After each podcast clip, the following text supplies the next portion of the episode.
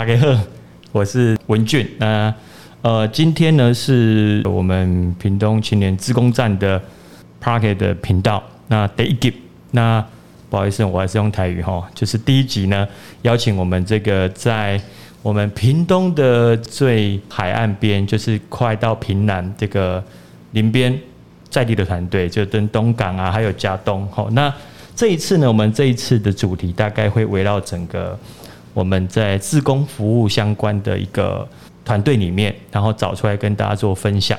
那今天呢，我们其实很开心邀请一个在地大概进驻的大概三四年有的一个团队了。哈，那呃过去几年他应该都有在做相关的这种服务，然后我们在网络上也看到蛮多他的一个简介啦，我觉得是一个非常特别。那是不是我们就先还有一个，我们今天现场呢也有一个我们的。青年署的攻读生哦也在现场，那也要需要跟我们加入这样的一个话题的讨论。那是不是我们先欢迎我们的玉茹跟方宇跟大家 hello 一下？嗨嗨嗨！哦，好，OK。那是不是说呃，你们可不可以先简单自我介绍一下？谁要先开始？好，那我先好了。那，你先，你先。呃，我是玉如，那我刚从暨南大学毕业，那我之前读的科系是东南亚学系。东南亚学系。对，东南亚学系。那是屏东人吗？对，我是屏东人，就是屏东在地的林边人。哦，啊，另外一位。呃，我是方宇，然后我也是今年刚从中正大学传播系毕业，然后嗯，我是高雄人。嗯哼哼。那你们去年是执行什么案子？就是在我们的自工的推动是做了什么？可不可以跟我们先做一个介绍一下？是在枪那个我们家东嘛，对不对？那那那你是带的什么样的一个主题跟活动？诶，我们是在枪园国小带呃为期一周的小朋友的营队，但是我们的比较不是以一个。呃，一整周都是同一个主题作为发想的营队，我们比较像是，因为我们那时候主要在想这个教案是由三个暑期攻读的伙伴一起去执行这个营队，所以我们比较像是，因为每个人都来自不同的科系，然后有不同的专长跟不同的背景，我们比较像是运用自己呃的所学或是平常的兴趣，然后去发想我们可以带给小朋友什么不一样生活体验的教案。哦，所以你们的对象都是小朋友？对，是。你们做多久这个时间？执行的话是一周，一周。然后你们的课程内容大概都做些什么样的内容设计啊？就是说营队上的内容，然后你们是怎么筹备？有这样的想法？然后这一周大概都做些什么事情？可不可以跟我们做一个介绍？这样？因为我们的基本上是每一天的那个教案是会有一个人的负责，那我就。先讲我负责的教案好了，就是因为我那时候是想要以环保作为出发点，所以因为嘉东那附近也是有很多跟渔业相关的产业，所以他也是思考说，呃，因为我们的游程里面有鱼线椅这个游程，然后就是会用鱼线做一个利用，所以我想说，就是水壶袋这件事情，就是编织水壶袋能不能。用鱼线椅来完成这个手作的课程，但是就后来发现它可能鱼线椅的韧度太高，比较难去实行，所以我们后来就就是有改用麻绳。嗯然后在课堂上就是一开始会先跟小朋友介绍说我们为什么要编织这个水壶袋，可能跟环保议题有关啊，跟现在海洋的污染有关。嗯然后后来就是呃两个小时的时间再带小朋友一起去完成这个编织水壶袋的过程。嗯哼哼，那你们。参与的过程中，就是说，嗯，乡下应该，嗯，跟你们完全过去。哎，你是住屏东的哪里？岭边。岭边。对。所以那边的对你的小孩，对你的状况应该很熟悉。对。那你有觉得很不同吗？就是乡下的小朋友这个互动性的的那个感觉。我觉得没有啊，因为我后来就是去都市，就是读书之后，就发现其实。都市的小朋友的互动比较没有乡下这么的有呃互动性，我觉得乡下小朋友还是比较活泼一点。嗯哼哼，相较之下。哦，对。所以你你们做自工做多久啊？就你们有参与过营队的经验吗？我自己的话，因为我之前是读五专，所以我从五专专二专三的时候就开始就已经有那个服务的过程，就是服务的经验。那也在学校吗？对，是在学校。哦，那你呢？我好像比较不是属于带营队，是可能是课后辅导的部分。哦，课后辅导，所以对小朋友就有经验了。呃，算是有经验。哦，可是枪园那个地方，你们对那边熟吗？就是这过去，那应该是比较特殊的地方，包括这个余温，还有整个这个地层下陷。哦，应该过去都是这样。那你们有有特别在那个区域，可能你可能会比较有它的一个印象，这个那那种地方，因为我们过去每次去那个地方，其实都让我蛮震撼的，尤其是整个枪园加东乡，又是靠海的地方，其实都会有这种感觉。那可能临边人可能已经习惯了这种感觉，那你呢？你在这边做服务的时候，或者是踏入林边的时候，你那个感觉是什么？嗯，因为我之前其实对于家东里边认识都是透过可能电视或者是网络上，就是我没有之前没有真的踏过这地方。然后我也是去年暑假真的去大港边实习，然后带营队之后才开始认识这个地方。嗯哼。但是我觉得，当然景致上是会就是跟可能平常我在高雄生活所看到的都市景象很不一样。但我觉得的确小朋友就像。呃，玉如刚刚说的，就是我觉得是更活泼，而且更有生气一点。嗯哼，对，也更嗯，对，大概是这样。那你们的这个营队一周里面，一个礼拜里面有没有遇到比较特别的？就是你们的课程是怎么样的分配？我看有到去做养殖渔业的的内容吗？还是都在学校里面？你们的这个安排？主要都是在学校里面，然后有一周是那时候我们去看那个去参访连那个连务员的哦，对，但是主要还是在学校里为场域，就主要以学校为场域这样。那时候多少学生啊？有到一百个吗？没有没有没有吗？我们分两个班来上，一个班大概十几二十个，哦，对，四十个，对，因为它是混龄的，嗯哼，对对。那那那你们在那边服务多久了？就有吗？过去你们的团队好像不止一年嘛，是千年也会有。呃，主要是佩云他们那边就不同的专案、不同的这个自工导入进去的。对，好好好，所以是你们今年才接触的。呃，去去年啊，去年去年去啊，今年才开始。哦，好好好好。所以在这个香园国小，那呃，那你们在服务的过程当中啊，其实。有没有比较特别？你你比较有有印象的，就可能是阿公阿妈啦，或者是说这样的跟你过去的冲击很不同。尤其是你是在地的，那可能外外外部的乡镇来看这边的时候，它其实会有可能是隔代的问题，或者是教学的偏向。你们有没有从过程中看到不一样的一种一种特色，或者一种你可以做醒思的？因为其实做职工，其实背后还是要去。理解，或者说从服务当当中能看到，那从这一次的服务经验，你们的想法是什么？是不是请玉茹先告诉我们？嗯，呃，像是我的话，我就可以举一个例子，因为我自己从小到大是在乡下，那再加上其实我是新二代，妈妈是菲律宾人，所以其实，呃，我在这次的服务当中，我遇到一个小朋友，然后我记得，因就是那个课程一开始我在介绍那个越南的这个国家，然后我就看到那小朋友他非常的激动。他就开始跳出来说：“哎，我妈妈是越南人，然后他知道越南有什么好吃，他就开始就是开始阐述自己，呃，妈妈是越南人啊，然后他很了解越南这件事情。那其实我对于这个例子非常印象深刻，因为从小到大自己在乡下其实是不太好意思说出这个是新二代的身份。那所以我在就你是新二代。”对，我是新二代，妈妈是菲律宾人，所以当我长大回到乡下，我看到这样的例子，我就觉得，哎，这个是一个很棒，而且也是一个很大的转变。嗯哼哼哼哼，对，所以有有让你觉得特别的不一样，对这个角度看起来。对，就会觉得蛮欣慰的，因为以前是不敢说出，嗯，我自己是新二代这个身份的。对对对，在你是几年次的？我是八十五年次。哦，对啊，在那个年代可能还是比较没自信一点。对对。就是在表达自己。那现在看到这一些，你会觉得，哦，对你可能现在有什么样的启发吗？就是可能对自己的认同度啊，或者是这种，嗯，这个新新住民新二代的，你会有什么样的？行动吗？就是会更表达或者去参与新住民的相关的活动吗？从这一些看来，嗯，因为我读完五专之后，本来想当社工，然后我后来没有考上社工系，可是我考上就是东南亚学系，因为考上这个系是有一部分原因就是想要我想要以自己为出发点，然后去做很多的事情，所以其实在我读。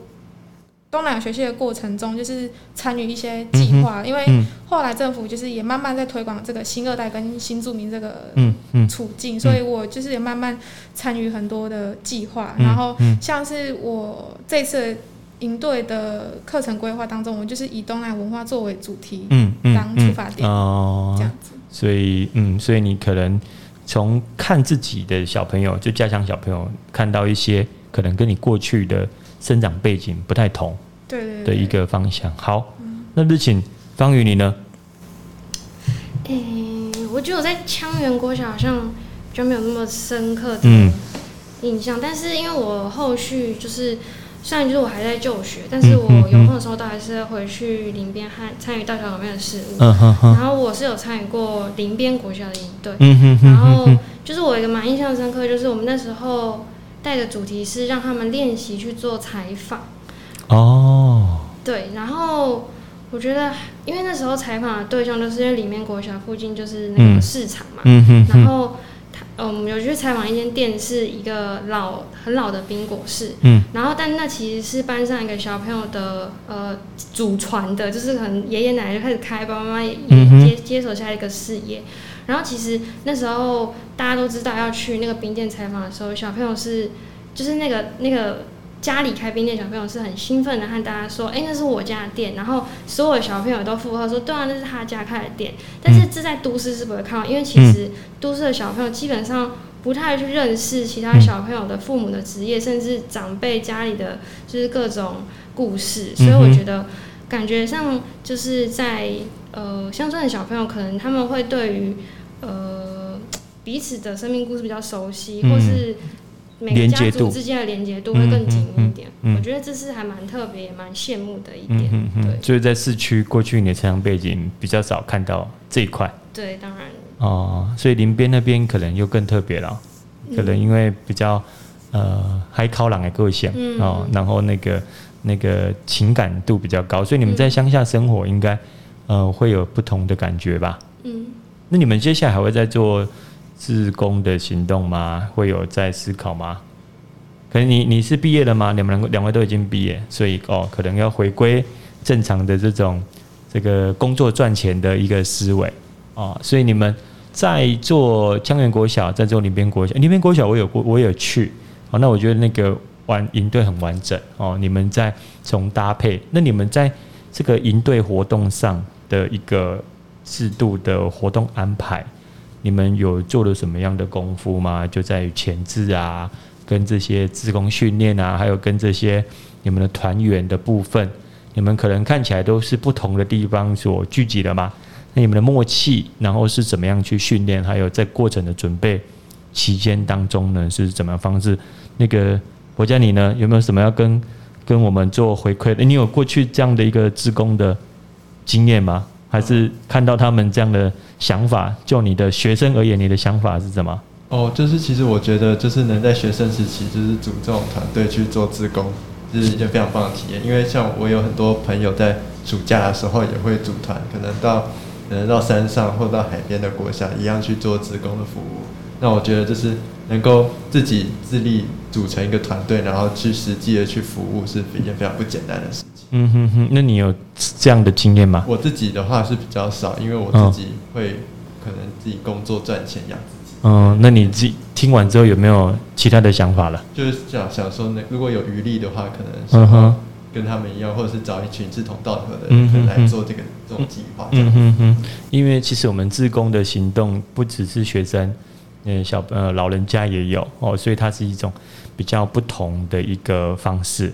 所以我觉得，呃，接下来就是说，那你们在这个刚刚提到的，就是组织怎么样在短的时间里面，然后大家可能来自不同的地方，然后那个理念，还有你从过程中看到，就是自工彼此之间的互助啊，或者是说怎么样，一定会有节奏的嘛。小朋友谁负责吃饭的时间啊？你们可不可以帮我回忆一下当时这些状况？是不是请玉茹？嗯嗯。我觉得我们协调的都蛮不错的，因为其实我们刚开始在准备这个营队的时候，其实我们有点慌张，因为我觉得我们。可能怕说，呃，我们还是学生，但我们很怕我们没有这个组织能力。可是，其实一开始我们从讨论到后来，我们开始哎分配谁要负责什么样的课程，其实都蛮顺利的。那其实我觉得当时候比较怕的一点，就是因为那时候分成两班，那你同一个课程你要有两班同时进行，所以其实要有不同的人。所以其实比如说像是他负责编织水水壶袋，那我也要跟着一起学着去编织这个水壶袋。我觉得这个是。比较呃困难的，因为对于他们来说，比如说东亚文化，那他们如果有人像是另外一个伙伴，他就没有教学的经验，那他也要学着说，哎，我要怎么去带小朋友，这样。可是在这个过程中，就是大家都蛮乐意的去分享说，哎，就是遇到小朋友怎么处理，那这个水壶袋怎么去编织，就是都蛮有耐心的。嗯哼哼哼哼，那你呢？就是你们在组织的过程当中，就是你们应该是。据我知道，你们是不同的自工人员，可能不像有一些是自己已经团队好几年的服务经验，然后透过传承。那你们在这么短时间，然后刚刚其实有提到，这其实彼此来卡吧了吼，一个这上然后马到这，那可能他不熟的，你要进去，就是说你在过程就是从一开始进入，然后大家怎么做，然后让他顺畅，就自攻间彼此的合作的方式。那你你这边有什么样的想法，或者是当初的比较特别的印象的，让你领悟到了一些什么？因为从短时间最难的自攻，大概就是在自攻训练的部分，如果促进大家的合作，哦，这个是在社团章去训练到，包括实际服务小朋友的安全、下课接送，每个应该你们都要分工，那你们怎么去这个？投入这一块跟准备会不会有挫折啊？就是可能这一些，嗯，就是一开始就像玉如说的，就是我们蛮差的，就是因为也不是所有人都对每个人的教案这么熟悉，那也不是对于带营队这件事情很擅长，所以我们是一开始在设计教案上是会互相做讨论，还有做练习，嗯哼，但是。当然，就是结果总不可能尽如人意，所以就是刚刚一如一直提到这个编水壶的教案，就是有发生一些比较呃印象深刻的困难。嗯，因为就是编制这件事情，它它需要手的精细度要够。那小朋友可能一方面他没有这么长的耐心去做这件事情，一方面他可能对于手做这件事情，他对手小肌肉的运用不是很熟悉。嗯所以。我们当然是事先，我们团队都有先练习过这件事情。可是运用在小朋友身上又是另外一回事。小朋友可能就是有发生过，也不是发生过，就是在那个状况下，有好几位小朋友需要很大量的协助，比如说陪伴他们编人手会不够。对，就是人手不够，而且也发现说这件事情其实并不是这么适合小朋友进行。但是这个教案就是也带给我们，在让我们在这一周的营期里面有不同的反思，因为。呃，我们在通过每一天的上课，呃，带营队的过程中，我们每天结束的时候，我们会去讨论说，嗯，哎，今天我们得到的这个经验，要怎么运用或是改善在明天的教案教学里面。嗯，我觉得就是，嗯，每一次就是失败就是一个很好的经验，所以我们就是有在教案上每天有不断的做，就是重新的修正这样。哦，好，好，所以你们那时候自工投入多少人？算得出来吗？呃主要是我们三个实习生负责，然后还有再加上呃，在六七个吧。你要分享一下你的在地伙伴，就是我拉了我国中同学进来，男生吗？男生女生都有哦，所以你把他拉进来，那他们呢？进来的感觉是什么？他们很开心，就是一开始我们其实很久没有联络了，嗯哼，然后就是可能他们有看到我正在做的事情，然后他们一开始感到非常的好奇，所以就问我说：“哎，你们正在做什么事情？”然后我就开始简简单的介绍这大小港边，然后嗯，我们现在在做什么，然后他们就开始加进来。所以其实，在我们做这个计划这个过程里面，就是他们。就是也变成一个很好的一个人力，嗯嗯，就是帮了我们，帮了我们很多，然后也重新连接这个我跟国聪同学的情感。哦，好好好。那他们呢？他们做那个服务完之后，有没有再有想法？还是觉得太无聊了？没有，他们就是待蛮久的。就是他们，因为他们都是在地人，所以他们其实一直都待。像一个女生，她就待到她找到工作为止。哦。她一直都是有回到这大小港边，就是帮忙这样。然后还有我的另外一个男生同学也是。嗯哼哼哼，所以就是这个 U 这里啊那个对啊。对。好好好好，那做那那接下来应该还会有有活动吧？如果明年的话，你们还会做这样的自工的行动吗？呃，不晓得。诶，因为我我算是新正式加入大港边，但是据我所知，是我们在过去每一年是每年暑假好像去年是没有，但是之前都是都会有带不同国小营队，可能有四个国小在轮流带，所以呃。我们在教教案上，正是有准备，比如说食鱼跟食农的课程教育那些，是一直都团队里面都有在研发的。所以我想，大家旁边应该在未来就是疫情解封之后有机会，应该是都还是会很希望朝这个方面去做发展跟在地文化的推广。那那你们这个有没有遇到小朋友真的是尬北 A 攻北听啊，然后北吧啊呢？有没有这种？你对这种孩子有没有有没有有特别的印象？还是？真的很想要给他这个这个 hold 住起啊呢？有没有？这因为其实大概遇到都会有这种情形啊。因为我们常常是带小朋友，那其实乡下又更皮哦。那你们怎么去看待这件事情？有没有觉得呃，其实市区跟乡下的孩子应该是不太同的啊？尤其是在这种这种嗯特别的嗯这个偏乡的区域，那你们对小孩在受知识这种资讯？哦，或者是说，哎，其实有一些他可能在学习力有没有发现他特别的不足，或者是这些，就是关心这个偏乡的状况，你们有没有从里面看到一些这个你们比较注意的点啊？有吗？比较少。我觉得就是对于就是偏向小孩，他感觉在呃。愿意主动学习这一块，可能在教学上就是用问答的方式会比较有成效，因为可能小孩子因为毕竟比较没有这么多的耐心，做就是好好听你听你上课，所以就是在就是教学过程中，我们发现可能用哎问他们这是什么，然后你们知不知道，然后或许他们答案不一定正确，可是他们。基本上小朋友都很愿意主动的去回答、去讨论这件事情。嗯我觉得这是在都市小朋友比较看不到的，对学里面比较看不到。他们可能因为不知道是不是正确答案而不敢回答。但我觉得这是在乡下小朋友教学过程中很珍贵的一点。嗯哼哼哼哼，比较活泼。嗯嗯，那博嘉呢？有没有什么问题？嗯，我是想说，想问说，就是你们。你们就是有没有，就是还是想要知道，就是最印象深刻的活动或者是小朋友的环节到底大概是什么？就刚刚讲的一个是什么？织织织东西，就是水壶，水壶，所以这是你们能力没办法卡吧的概念。对，但是有还有其他的，嗯，蛮让我感动的事情，我可以做小小的分享。嗯，就是里面班级上的小朋友不不乏有一些调皮捣蛋的小孩。嗯，他可能哎，他可能还喜欢跟小朋友争吵啊，或者什么的一些小朋友。但是就是在那堂课，其实我有发现到说，虽然这些小朋友他们可能呃比较活泼，没有耐性，可是他们在遇到编织手在这种比较复杂的事情上，他们一开始并不会想要放弃，他们其实有努力的想要去尝试，就会很主动的说需要老师的协助，不管是用什么样的方式去找到老师的协助。但是他们其实一开始并不是。马上就说我不想做，然后老师你帮我做，我没兴趣。可是他们其实有试着想要完成这件事情，我觉得光这个动作就让我很感动。然后也呃在之后在面对这些小朋友的时候，会去思考说，他们可能不是表层看到那么调皮捣蛋，他们还是有很某一部分去主动学习或是有兴趣的事情，可以可以用重新用对待他们。了解，就是这个学习动机如何再打开，让他们可以用不同的。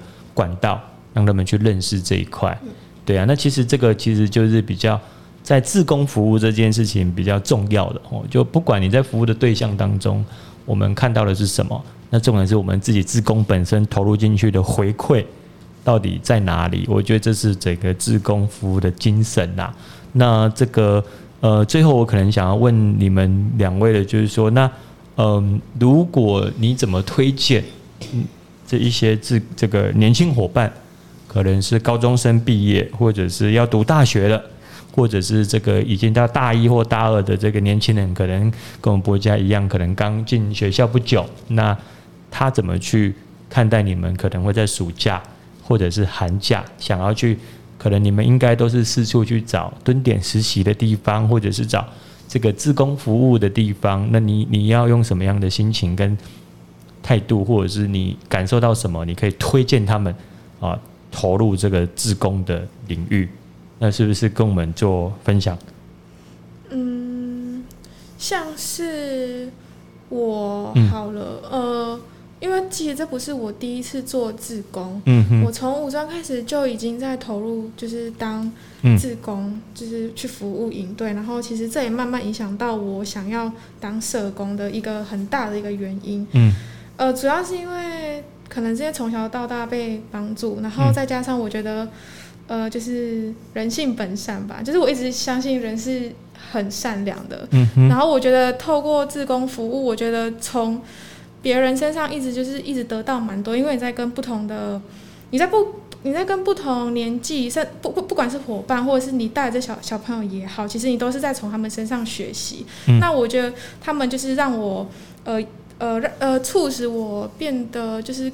更可以沟通吧，嗯，就是然后也更有同理心，因为在我在做志工服务之后，不管是在工作上或者是在跟团队的沟通上，都有蛮大的进步，然后也更有同理心，然后去同理别人说，哎，他今天是遇到什么事情才会这样子的，嗯哼哼。所以我觉得大家不要去排斥，就是做志工这件事情，虽然他是没有获利，可是其实你在这些无形当中，你获得其实比这些薪水更多的。嗯哼哼哼。所以你认为说，其实。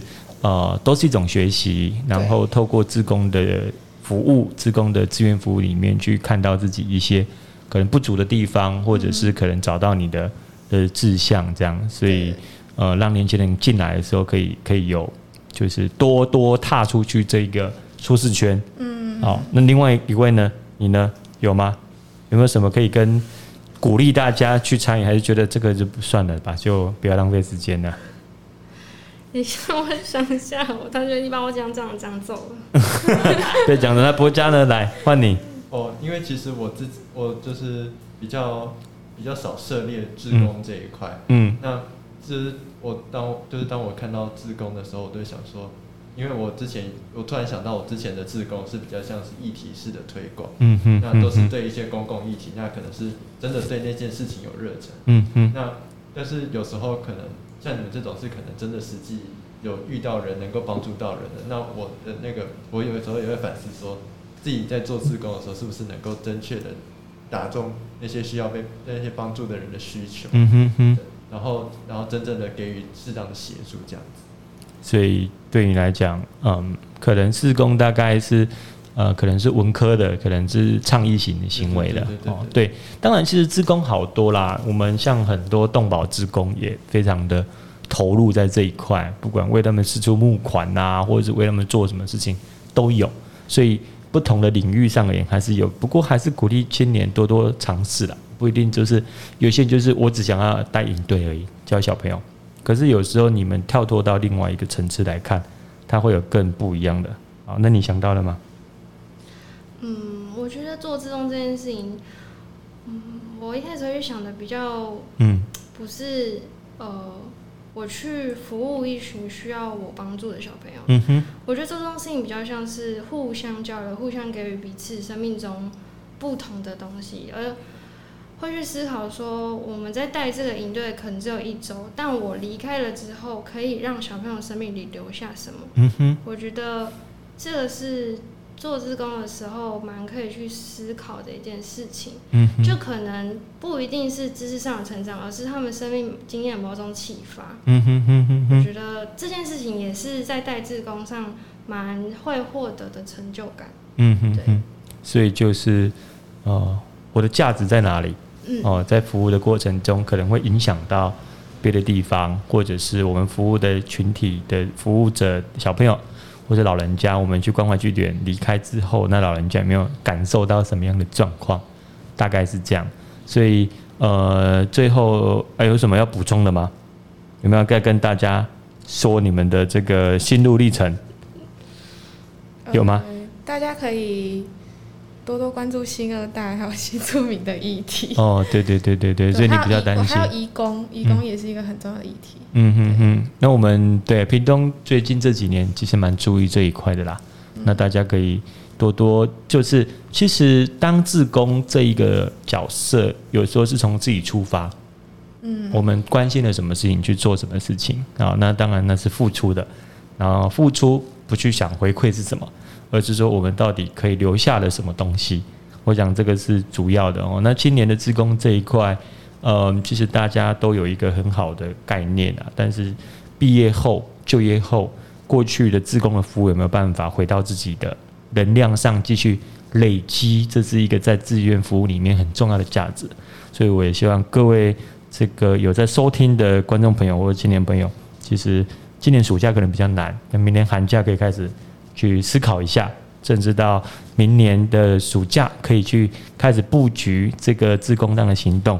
那也希望如果大家对大小港边的服务呢有兴趣，欢迎到那拿边挡干嘎当，好去那边跟他们做这个接洽。我欢迎，我觉得他们是一个蛮有能量的团队。那或许在这个海边的风，这个海靠为风景，你们可以去看看，感受那种海的味道。哦，好，那博家有没有什么要跟大家做总结？哦，就是其实是听完这次访谈之后，就是其实在他们身上学到很多东西，而且我之前有做过一点功课啦。其实他们是之前还有跟 YouTuber 合作，所以我觉得这是一个蛮蛮厉害、蛮。有趣的，那他们可以除了做自工服务之外，也跟多方的团体合作，嗯，就是让更多人看见，就是林边林边这个地方。嗯嗯，对啊，但我们希望各个地方都有这样团队进驻了，所以大家港边这个学习的对象，那当然年轻人还是要找到自己的价值哦，透过一个点学习之后，然后到达另外一个层次上的堆叠跟累积。好，那我们今天的时间呢，就今年半两点就结束了哦，所以。呃，有机会阿哥收听这期陶吉吉邀请大小港边。好，那我们今天的这个节目呢，就到现在这里，很主席伟记，拜拜，拜拜，对 对对。